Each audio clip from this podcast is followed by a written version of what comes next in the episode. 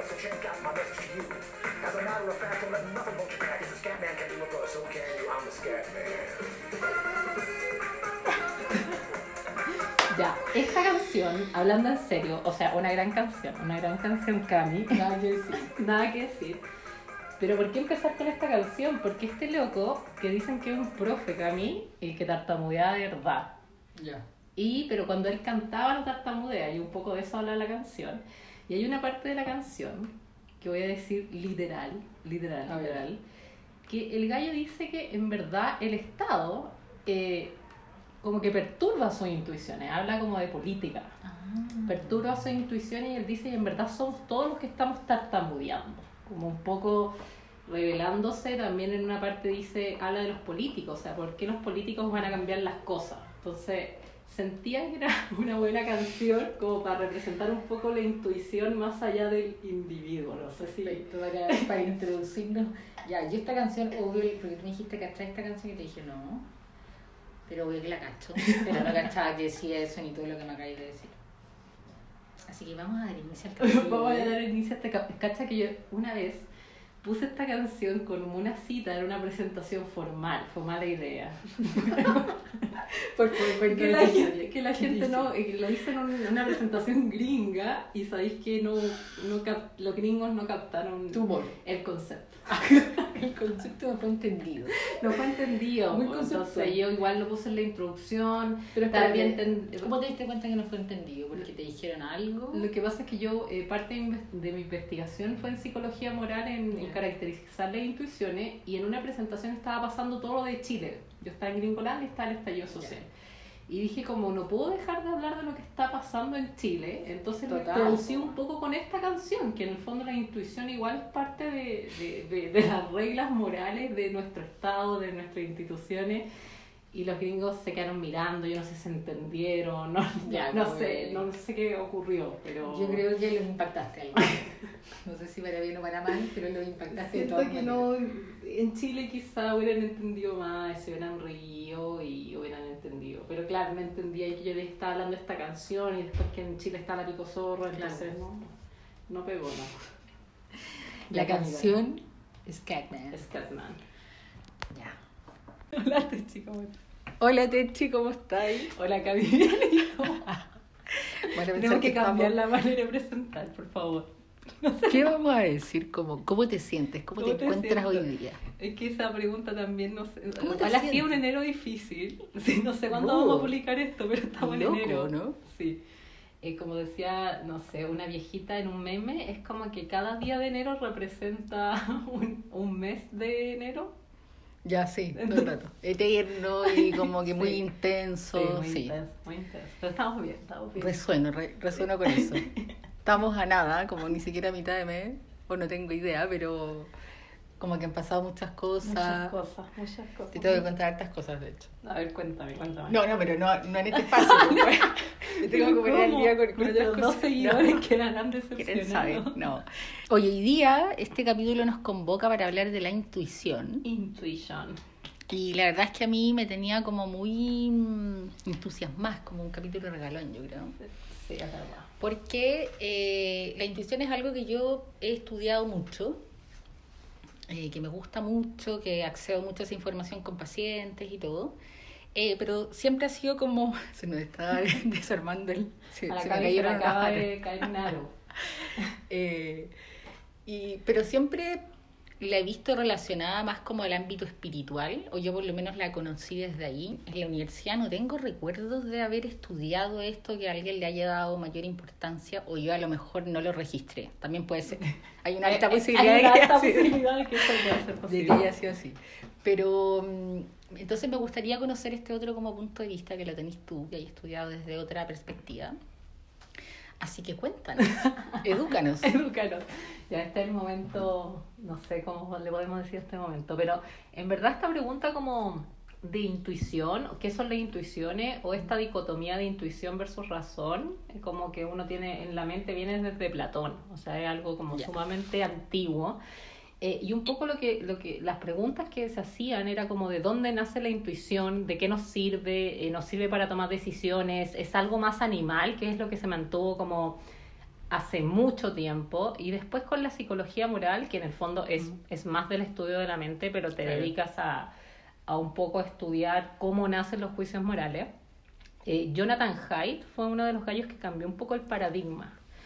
Eh, el paradigma antes decía que los juicios morales, que podemos definir un juicio moral como en una noción de bien o mal, hacia un dilema moral, que un dilema moral, eh, perdón, ahí me decís si me voy al lado, la, pero un dilema moral tiene que tener dos opciones con imperativos morales distintos. Por ejemplo, matar o no matar, eh, o no sé, confiar o no confiar, eh, hacer daño o no hacer daño. Es como bien polarizado. Claro, y eso es lo que nos permite generar algún juicio de, Claro. de alguna situación. Entonces, durante mucho tiempo, en los 70, hasta en la psicología con Piaget, este gallo, eh, decía que en el fondo tú tenías que razonar eh, conscientemente para tomar una decisión moral.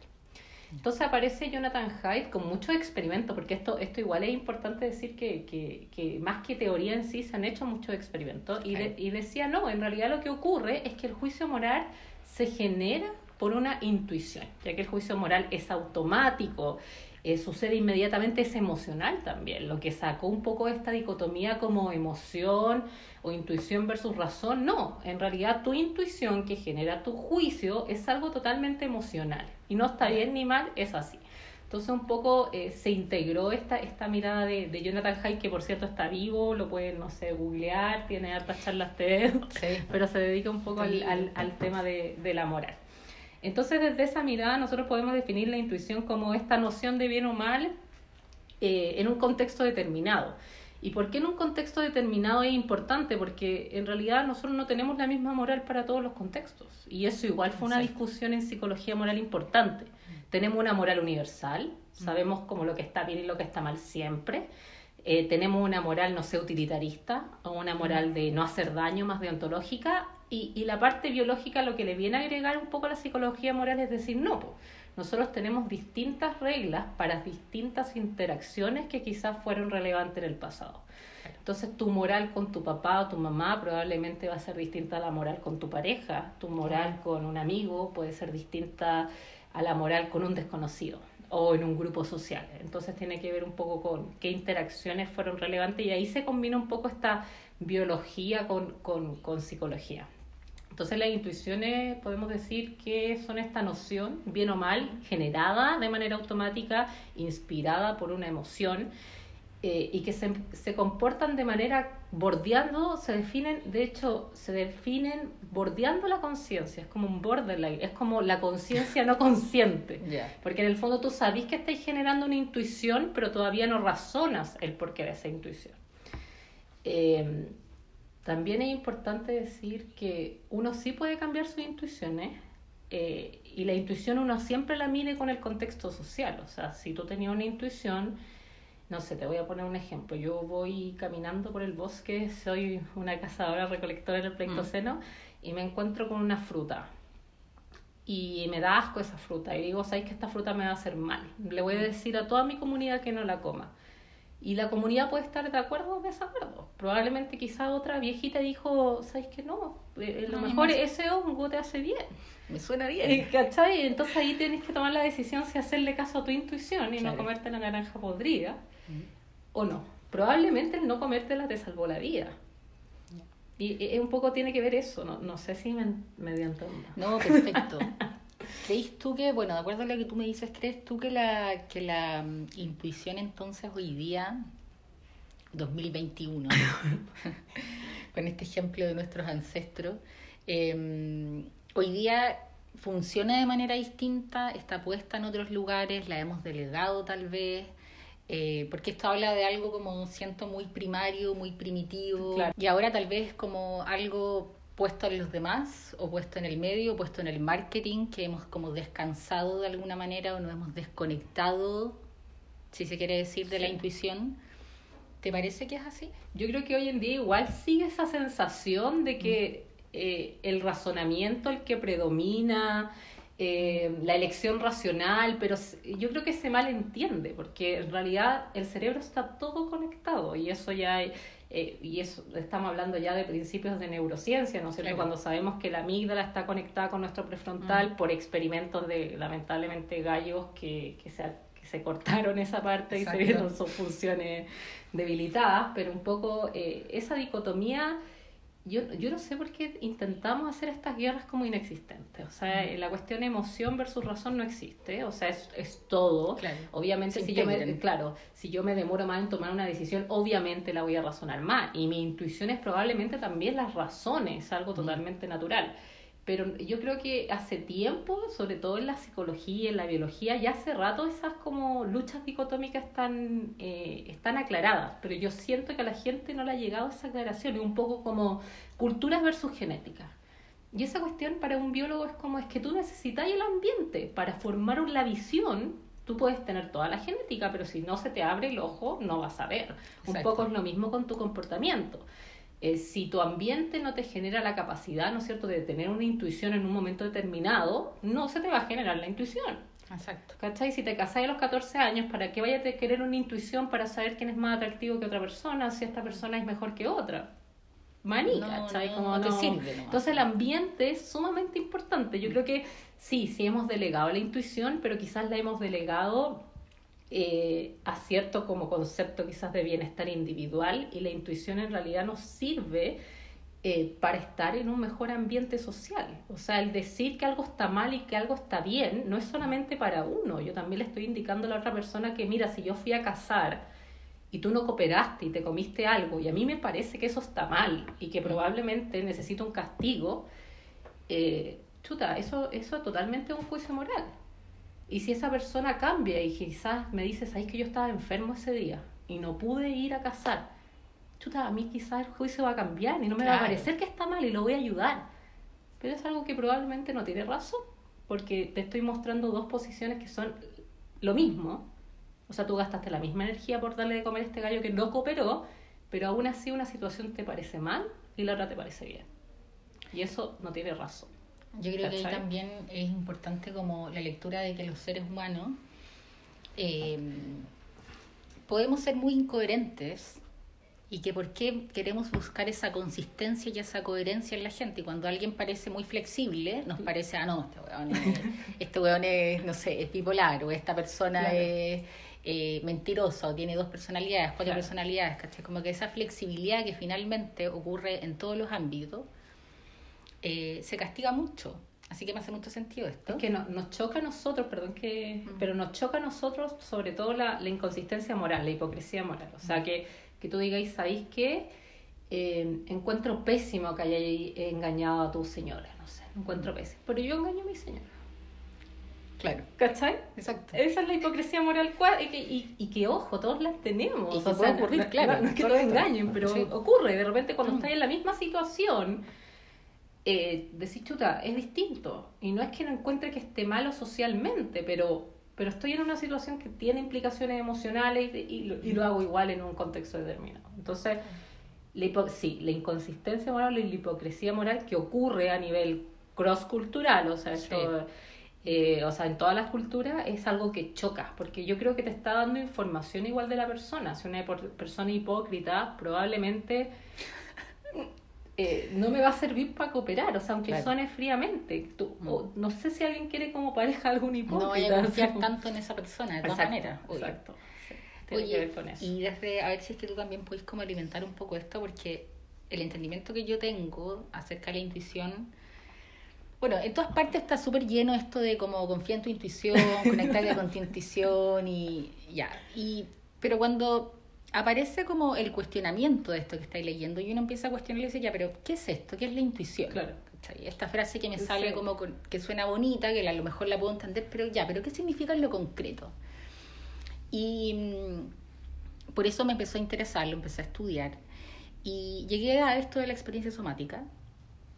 Y justamente se empezaron a abrir muchas otras puertas y se empezaron a responder muchas preguntas al respecto, porque eh, conectarte con la intuición, que es algo bien abstracto, porque es algo muy interno, Claro, que de repente se te da en la guata, se te da en la cabeza, se te viene un pensamiento, como que tú dices, ¿y de dónde viene esto? Es Claro. como bien...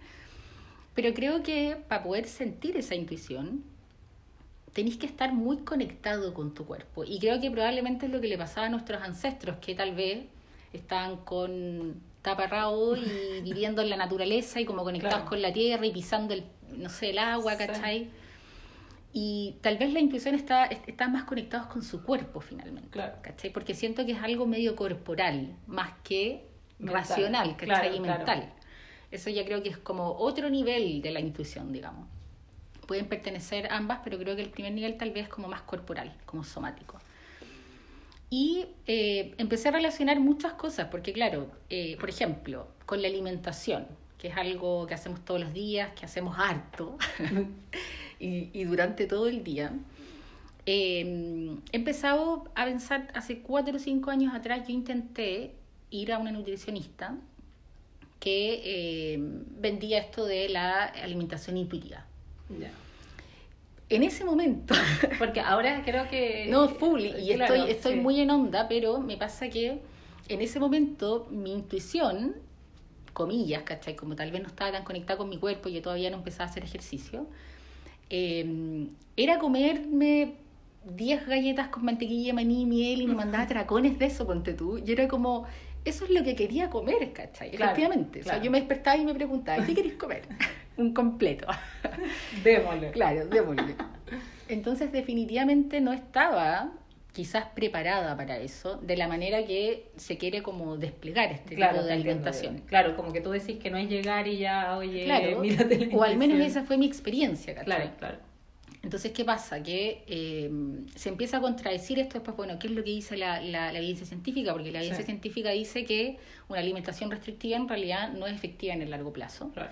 A mí me pasó algo distinto. Entonces, por eso a través de la experiencia uno siempre conoce más. Pero hoy día, cuatro o cinco años después, donde estoy más conectada con mi cuerpo, porque hago ejercicio, por ejemplo, eh, porque empecé a cuestionar cómo me siento comiendo esto, que puede sonar súper intenso, pero en verdad Claro. ciertos alimentos yo los como y me siento de una manera distinta después de que los como, ¿cachai? O me genera más energía, menos energía, las cantidades, todo eso. Y eso lo fui experimentando a través de la observación muy consciente de mi cuerpo y que creo que es algo que definitivamente yo antes no lo hacía, o sea, tuve Claro. 27, 28 años de mi vida sin hacerlo. Yo hoy día sí puedo tener una alimentación más intuitiva, ¿cachai? Porque estoy como más conectada con lo que me va a hacer bien, lo que me va a hacer mal, qué me genera, la cantidad. Hay alimentos que los puedo comer a mediodía, pero no en la noche, como cosas Claro. muy sutiles, y al final es muy sutil. Y eso mismo pasa a nivel tal vez emocional, donde tú estás como conectada con tu intuición, tal vez como de esto me gusta, esto no. Eh, pero definitivamente fue después de este como viaje retrospectivo, tal vez Claro, porque es como muy inicial de volver al cuerpo, Claro. eh, que ha sido también como con la conexión con la naturaleza, ponte tú, que también te registra otro nivel de mundo y experiencia, de caminar a pies descalzos, de, De- claro. de meterte al agua, de no sé, tantas cosas. Y que te van como probando eh, qué pasa con tu cuerpo, cómo se siente, qué me da susto, eh, etcétera. ¿Qué pensáis tú de esto? Si te hace algo sentido o... O sea, no, no, obviamente me hace sentido como la mirada que tienes, así como de en verdad, obviamente, eh, y sobre todo en el aprendizaje, o sea, hay un aprendizaje de autoconocimiento que es importante, eh, pero yo creo que la mirada quizás como, no contraria a la que tenés tú, pero quizás distinta, es, es nuevamente la separación, o sea, desde la emoción hay algo fisiológico, pero es algo psico también, que uno quizás no se da cuenta porque es inconsciente. Sí. Y claro, el, el, el concientizarlo uno vuelve al tema de la razón. Claro. Toda intuición tiene un razonamiento post-hoc, que se le llama. O sea, yo puedo estar razonando, oye, de verdad, chuta, no me comí la naranja podrida porque en verdad tenía hongo. Ahora yo tengo la información microbiológica de un examen que tiene hongo, realmente no, pero me convencí de que eso me iba a hacer mal porque, bueno, mi abuela eh, en la tribu, ¿no es cierto?, o donde sea, eh, se, se sintió mal, ¿cachai? Entonces, eh, que ojo, que puede pasar hasta con las vacunas, que es, es totalmente una cuestión de intuición. Sí, ¿sabes? que sí, esta total. niña me dijo no sé qué cosa, entonces yo creo que está mal y tengo la noción que está mal. Eh, entonces, en ese sentido, quizá el, el separar el, el- lo psico eh, con lo fisiológico eh, es ver, no, no es que no esté funcionando lo psico, lo que pasa es que, claro, no se hace consciente. Pero yo creo que todas las personas, o sea, los humanos somos seres morales. Igual que nuestros primos los bonobos, igual que casi todos los mamíferos realmente sociales. O sea, somos seres morales y aunque a la gente de repente le choca esto, a mí me han dicho, pero ya, pero ¿cómo vamos a ser igual que los animales? Sí, o sea, tenemos reglas del juego. La moral son reglas que todos respetamos y que varían de cultura a cultura. Exacto. Entonces nosotros tenemos, o sea, la cantidad de juicios, si uno, si hacemos una tarea ahora, la cantidad de juicios que uno hace en el día Para todo. para todo es todo. impactante, Sí. impactante. Entonces, en realidad yo creo que, no sé si es el llamado a que, quizás el llamado es a razonar esos juicios o esas intuiciones que para mí están muy solapadas, vienen un poco de ahí, eh, más que el activarlas, porque realmente las tenemos activadas constantemente. O sea, eh, Pasa que es material inconsciente. y Exacto, todo el rato. Lo que Mm. pasa es que la gente nuevamente cuando uno habla de moral y de filosofía lo lleva como un pedestal. Y, y lo que hace la biología te dice, no, a ver, somos morales todo el rato, estáis tomando decisiones. Ahora, una decisión moral se basa en algo que está bien y que está mal y que tiene ciertas consecuencias. Obviamente cuando hablamos de moralidad quizás de matar a alguien es distinto a una moralidad de decidir si comer un yogur o no. Pero si me entero que ese yogur se hizo porque, no sé, mató a los delfines no sé dónde, esa es una decisión moral y la estás tomando día a día. ¿Cachai? Entonces, Oye, y. mm, no sé si... No, te entendí perfecto, sí. Eh, y me encanta, me, me encanta porque además es, muy nuevo para, mí.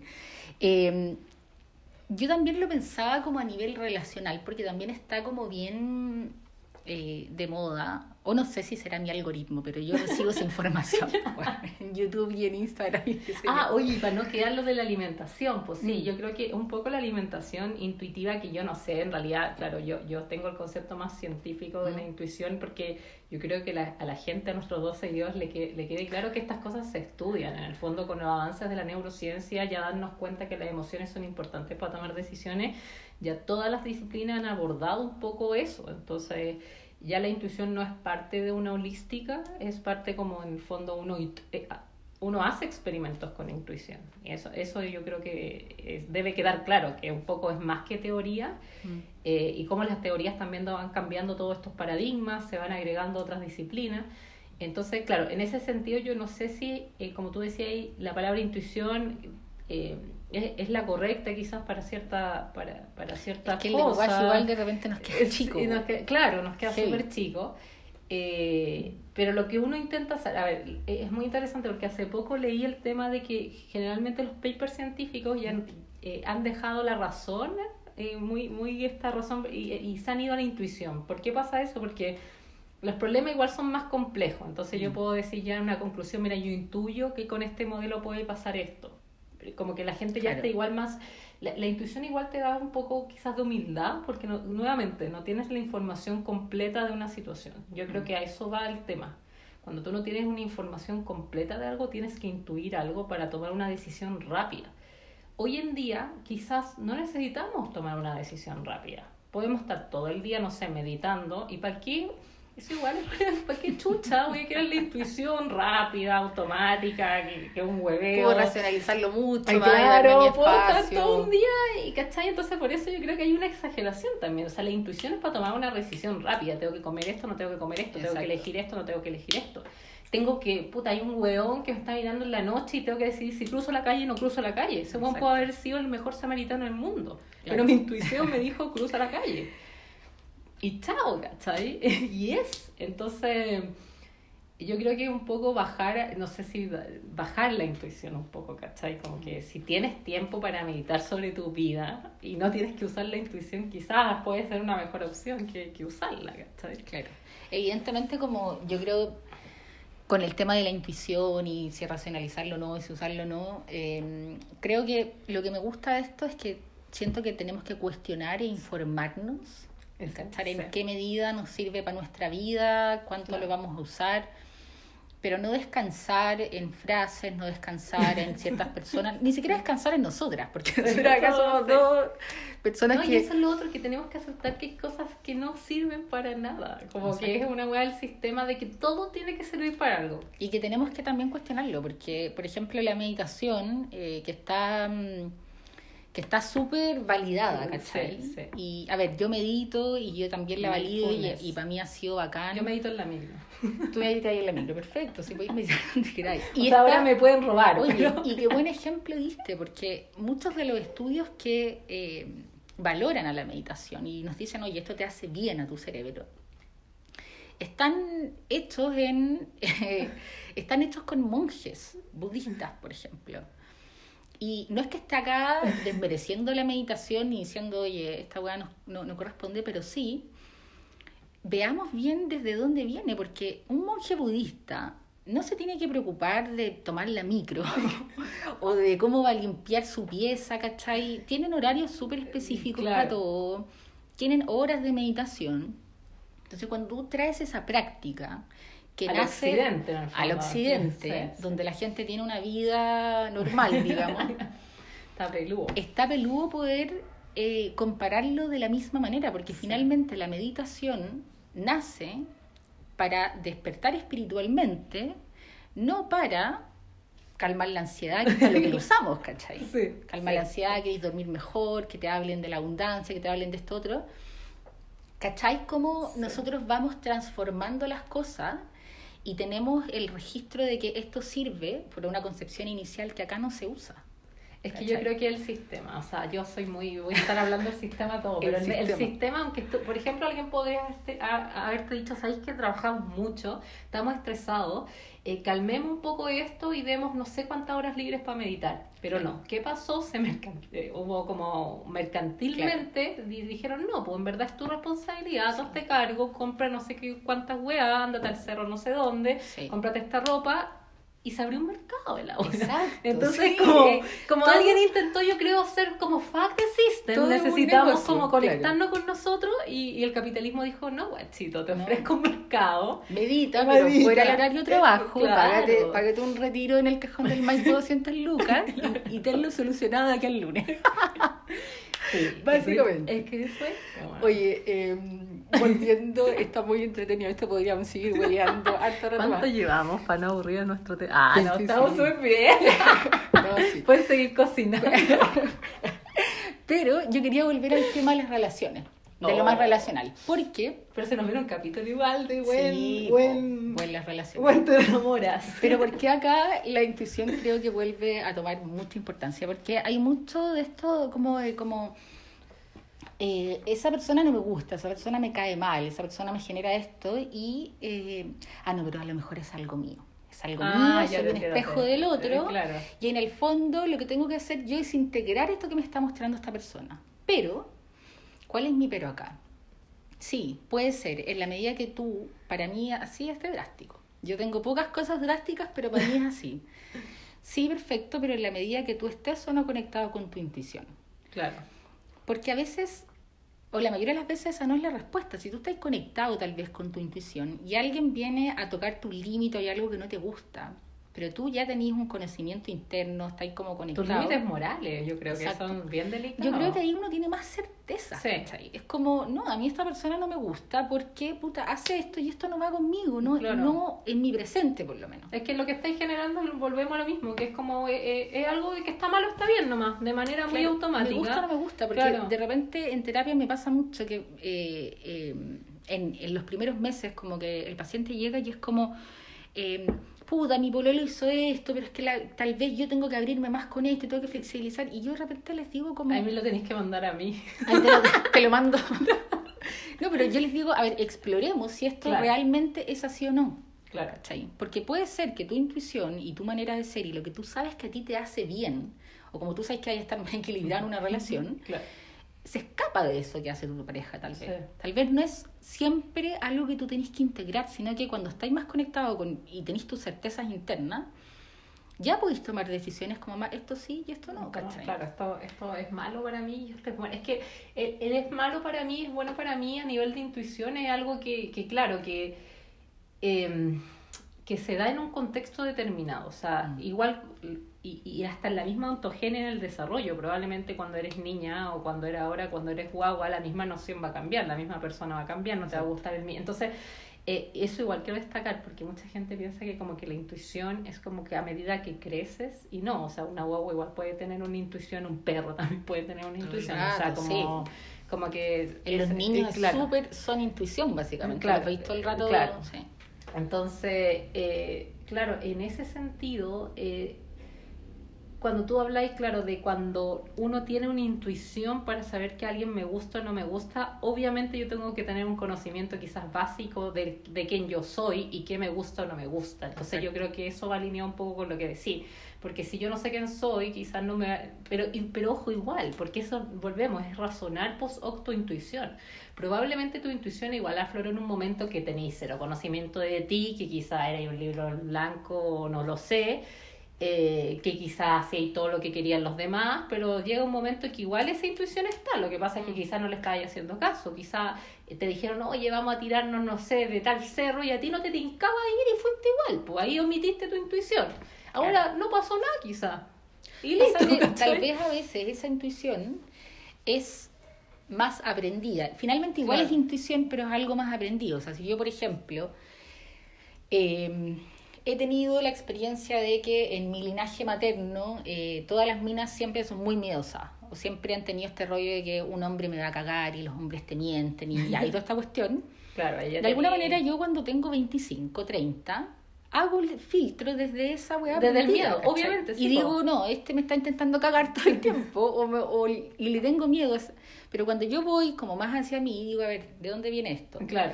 Entiendo que habla de un proceso de racionalizar algo profundamente, Sí, ¿cachai? sí. Y de construirlo y de cuestionarlo. que hay que tomarse estos momentos de cuestionarse todo, pero el don de parar igual es peludo.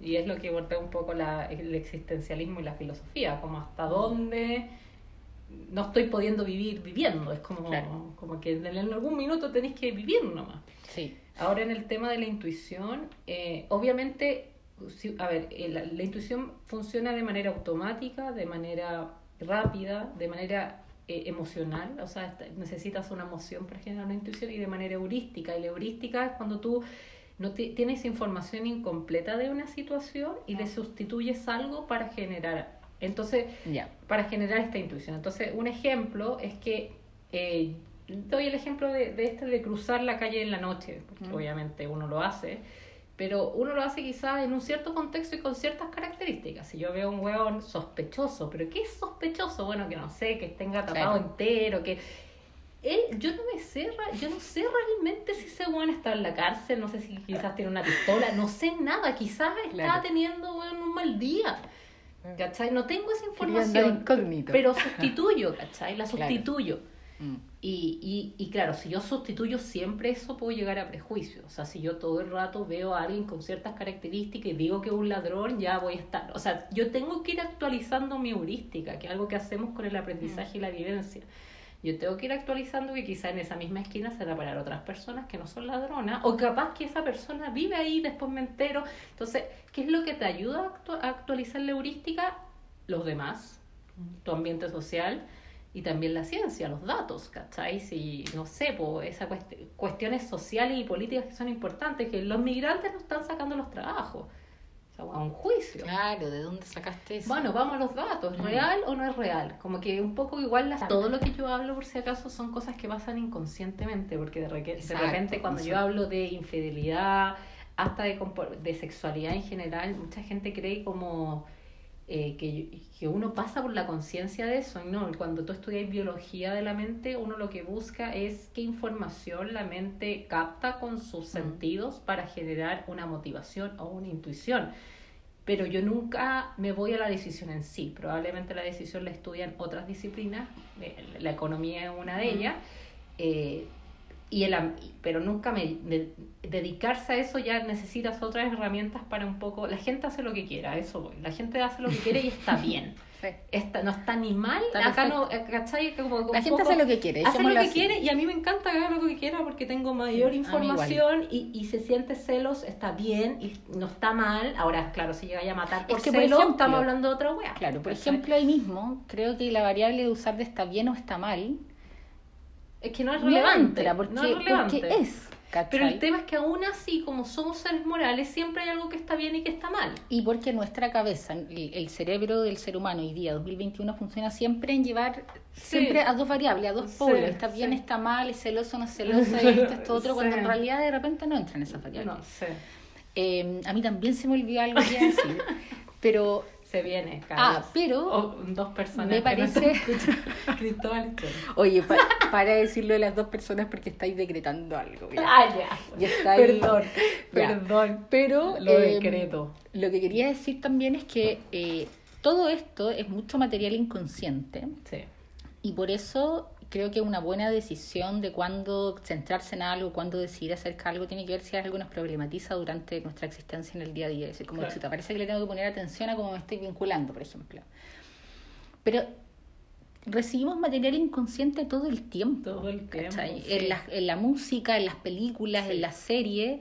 Y ahora tal vez nosotros que racionalizamos más todo, percibimos un, un montón de cosas como volver a ver Sex and the City después de 20 Ay, más- años. Más machista que la concha de su madre. Y tú decís como... Ah, Perdona a los que les gusta la serie, pero. No, a mí igual me gusta. Yo Sí. primer capítulo llorando, Sí. pero... No, o sea, es una buena serie. Es que, nuevamente, contexto dependiente, ¿cachai? Y obviamente Mm. era una serie donde teníamos una mina como Samantha, que muchos la tildaban de puta. La puta. Y que tú decís como, weón, la, Yo soy Samantha, zorra. básicamente. Yo- yo- Hoy día básicamente- todas, muchas somos Samantha, ¿cachai? Pero Samantha fue discriminada probablemente en los 90, Claro, Era la 20 que de- bailaba la weá. Claro. Pero todo eso es material inconsciente que nadie nos dijo, oye, eh, un guante te puede correar, un guante te puede hacer esto, esto, otro, y tú puedes volver y después casarte con él. Eh, pero lo vimos, ¿cachai? No es necesario que nadie nos haya dicho, que eso también es algo súper importante, de todo este material inconsciente que recibimos a través de la música, las series, las películas, todo lo que crecimos Que viendo. ojo, que es parte igual de nuestro ambiente y yo creo que eso que va hay que hacer. modificando tu intuición Claro, la, la va en el fondo es como que hay que aceptar, o sea, nosotros estamos rebelándonos contra el sistema, contra este capitalismo tardío que nos tiene con los mismos sueldos hace mucho, que nos tiene con esta mirada mercantil de la mujer, del sistema, De donde somos muy costosas, pero Mm. nos castigan más, todo esto que hemos dicho, entonces estamos en ese ambiente y nos estamos un poco revelando porque no nos gusta, queremos un poco cambiar y el, el hombre generalmente cambia su ambiente constantemente, pero piensa que nosotros guardamos, no sé, la agricultura, ¿cachai? ¿Para qué chucha necesitáis tanta comida? Bueno, el Mm. cerebro te lo pide, de hecho hay un, hay un biólogo interesante que eh, investiga una parte del cerebro, creo que es estriado, no, no, si me equivoco, el cuerpo estriado, sí. Y el cuerpo estriado, él dice como que te pide más, te pide hacer más cosas, te pide crear. Y no, y podéis estar destruyendo el planeta creando. Claro. Entonces de repente nuestro, nuestra naturaleza humana también nos puede jugar en contra en otras cosas. Y en eso tenemos que, o sea, ¿para qué queremos tanta comida? Puta, lo podemos hacer. Claro, es como, es como también cómo el ser humano ha ido nomás, evolucionando, digamos.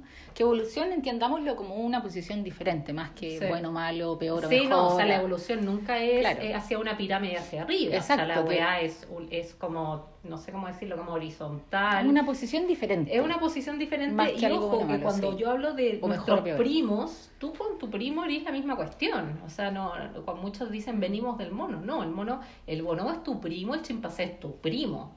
Exacto. Primo nomás, no es que no, es- no es tu padre, no es tu abuelo. O sea, como... Claro, claro, pero el, el, el entendimiento general del ser humano es que un ser más evolucionado es un ser, por ejemplo, entre una esponja y, y tú. Claro, claro, claro. Esponja claro. de mar, digamos, Sí. no, no, no, no Ah, con la que lava la losa. Son fascinantes las esponjas. Son de- fascinantes, O sea, han, pero alguien diría, han vivido calete la mayoría de la gente diría como no, la tetra es más evolucionada y a lo mejor no tenemos que entrar en esa variable de es nuevo. Que, es que, es Son que- seres es distintos. es que es el tema. La esponja resuelve, yo lo veo de esta manera, resuelve otros problemas que no resuelves tú. La Exacto, ballena resuelve es otros distinto. problemas que no resuelves tú. Y, y la ballena va a resolver sus problemas mejor que el humano. Exactamente. ¿Cachai? Y Exactamente. yo creo que hay que sacarse también el juicio de la perfección que lo, del humano porque ha afectado mucho. O sea, primero somos súper imperfectos. Piensa cómo eh, jalamos aire en contra de la gravedad. ¿Qué es eso? Claro. O sea, creo que somos eh, seres bacanes, o sea, somos una especie que ha sobrevivido Que- no, sí, en este planeta Tierra porque también Pero ¿sabes vamos a no eso. tanto, igual se- tenemos 200.000 años desde el primer Homo sapiens sapiens, que para una especie no es tanta. Y por eso es entretenido comparar cómo éramos antes de los cazadores recolectores. Porque Qué no entretenido somos- lo que me estáis diciendo porque yo como que los datos que tenía del, del 100% de las especies que han existido en la Claro. existencia del planeta Tierra, digamos, eh, un 90% chao, ya no Sí, está. po, y sí, nosotros po. somos parte de Pero ese se 10 man- que me parece muy exitoso. No, que claro, hacemos o volar sea, si, lo, aviones. pon- si lo ponía en la escala, y es que lo- cuando uno habla de especie, y yo me acuerdo cuando tomé biología animal en el colegio, que yo quería ver al león, weón, la- los mamíferos duraron 15 minutos la clase. Todos los otros animales eran invertebrados, bacterias, esponjas, y ahí tú te das cuenta que en Que son- realidad somos 15 minutos en un semestre. Eso es, ¿cachai? Eso es aterrizarlo, pero ya va- Brígido, es que brígido. Ya, Sí, en verdad, la clase de vertebrados, imagínate, vertebrados, Claro. 15 minutos, más o menos. Y todos esperamos 15 esa clase, todos los otros buenos invertebrados que no me acuerdo los nombres, pero Obvio. son cuestiones que llevan, o sea, unos 200.000 años en una escala evolutiva es poco. Ya, perfecto. Entonces ahora viste, gracias por la información. Yo, yo tenía a los seres humanos como muy, como muy sobrevalorados. Como unos pencas. No, no. No, y lo otro, o sea, el, el- perdón las guaguas, pero la, qué wea las cabezas grandes, o sea, ningún animal te parimos cabeza. cabeza. No, no, Mm. o sea, nuestro parto es asesino, ¿cachai? Sí. que de verdad es, Es violento. asesino, es súper violento y probablemente sin la tecnología eh, habrían, no se podría hacer mucho el parto, sin, sin que alguien te ayude en el parto, o sea, la, la relación de cooperación parto, el parto en la especie humana es terrible. O sea, antes, eh, cuando no podía ir a un hospital, a una clínica, el, el O sea, mucha gente fallecimiento se en- desa- mucho, eh, había Sí. mucho, o sea, o te moría y en el acto, o los Mm. niños se morían generalmente en los primeros dos años. Sí, sí, eso era lo más común. Sí, Y mucho aborto también. sí. Oye, Techi, ¿cómo va a cerrar este capítulo? ¿Qué te gustaría decir? Porque estamos saltando un tema a otro. Si fueras mi paciente, yo te diría, oye, Que cálmate un poco. abriendo cinco temas en cinco minutos finales soy- de la yo sesión. soy así, yo soy No, no, está perfecto. pues, Está pero, perfecto. pero esto es libre, así que intentemos cerrarlo. Lo no- cerramos, bueno. Eh, ¿Qué te gustaría decir como tus últimas, tus últimas palabras? a mis cinco, pasamos a cinco, espero No, que se vienen más capítulos, que no, nos sigan en Instagram, en Tere Love y Cami, Camila Belmar. Camila Belmar. No, no sé si me quieren seguir. Arroba, sí. sí, mi, que mi Instagram es siga. súper personal. No, dale, puta, hazte otro, porque No, pero es que yo subo cosas de mi Y- vida. ¿no? ah, Comparto lo que le queríamos agregar al capítulo era música, pero quizá ahí vamos a ver. Oye, la Techi es acá muy melona, así que la Techi nos va a dedicar una canción capítulo a ca- capítulo. capítulo capítulo, Que me, me gusta eso. Yo cuando lo veo en otros podcasts, eh, y en general a la gente que le gusta la música me gusta mucho, así que mm, estoy agradecida de esa eso. Ya, cerremos Ya, porque debemos llegar como una hora. Una Sí, hora, ya, chao. chao. Eh, Uno dice que, que bueno, pero...